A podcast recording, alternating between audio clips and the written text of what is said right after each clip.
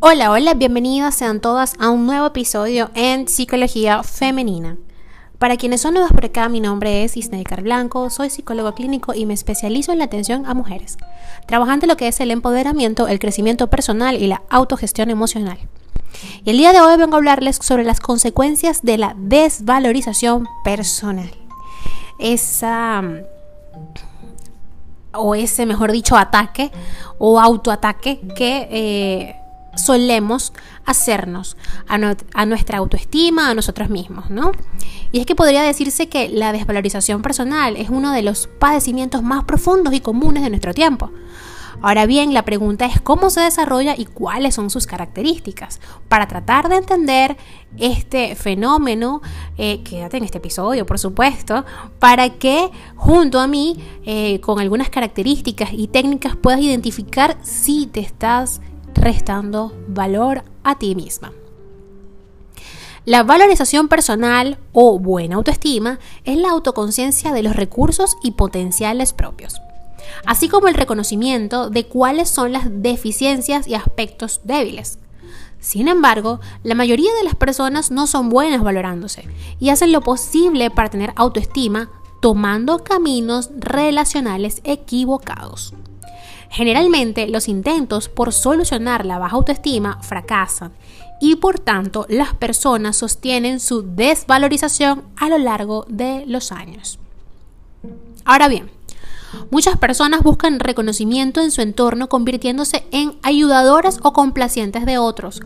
Ojo con esto porque resulta que pueden ser más o menos susceptibles a que no los tengan en cuenta, pero viven y crecen otorgándole preeminencia a los deseos de los otros y postergándose sistemáticamente.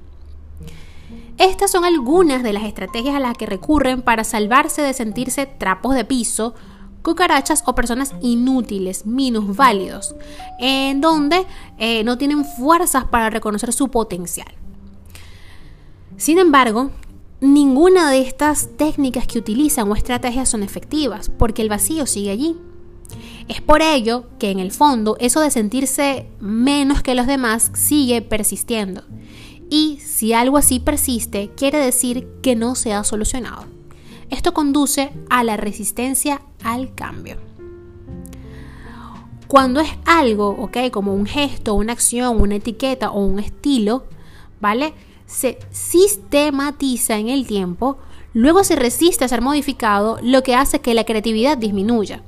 Por ende, quienes se quedan anclados en la desvalorización personal se conducen con un repertorio estrecho de forma de solución que los lleva a hacer más de lo mismo, en vez de buscar otras opciones. Aunque parezca extraño e increíble, hay personas que aplican una y otra vez las mismas medidas para resolver sus problemas, aun cuando el resultado no haya sido favorable. Dicho en otras palabras, hay personas que aplican más de la misma dosis de un medicamento a sus males, aun cuando ya le han aumentado en repetidas oportunidades y el medicamento no haya sido efectivo. Repetir los mismos métodos una y otra vez a menudo conduce a los mismos resultados. Y es necesario entender esto, chicas. Muchos de estos métodos nos llevan al fracaso.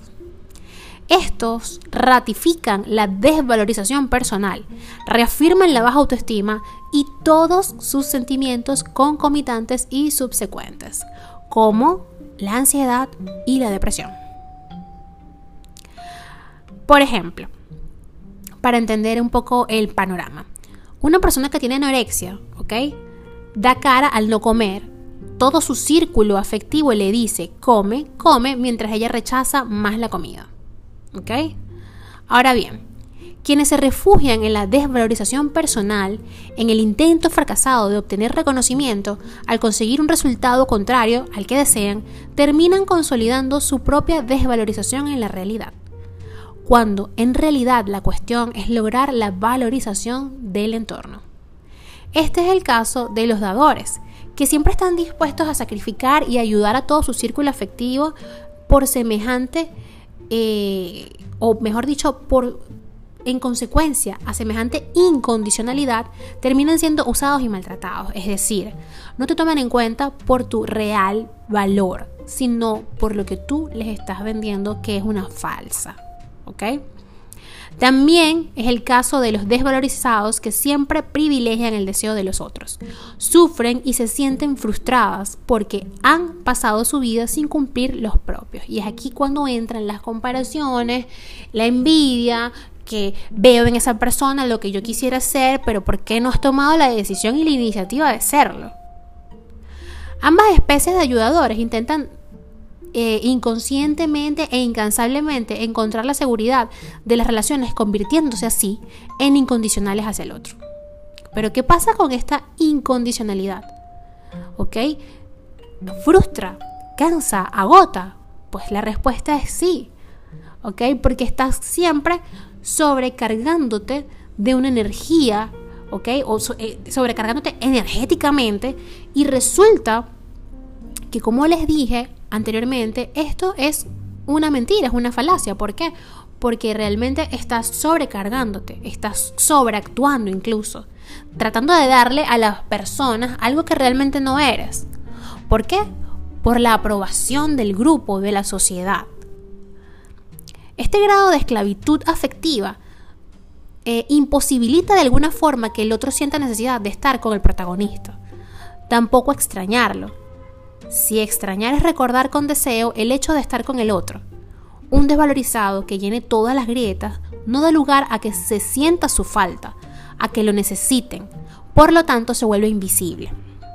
Es decir, la incondicionalidad amorosa lleva a la invisibilidad cuando lo que se busca es el afecto contrario.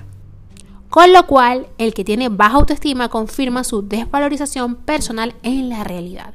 Y es por eso que sigue haciendo esfuerzos em, que son agotadores e incluso que lo llevan al fracaso. Porque no estás conectando realmente contigo mismo, con tu esencia y con tu valor real. ¿Ok? Cuando tienes una autoestima alta, puedes entender cuál es tu valor, sabes que puedes aportar en cualquier tipo de relación y le vas a dar importancia. Te vas a dar importancia a ti misma o a ti mismo si estás escuchando este episodio. Para ir culminando ya con este capítulo, es importante entender que detrás de la desvalorización personal hay inseguridad, miedo y culpa. Y es que otra de las consecuencias de esta desvalorización es la inseguridad. Cuando un individuo no se estima, no tiene seguridad a la hora de afrontar cualquier situación. En este sentido, la desvalorización personal y la inseguridad van de la mano. Una camina de forma paralela a la otra. Un inseguro es inseguro porque cree que no tiene posibilidades ni recursos que avalen su actuación. Pero existe un tercer concepto que completa la trilogía, y es el miedo.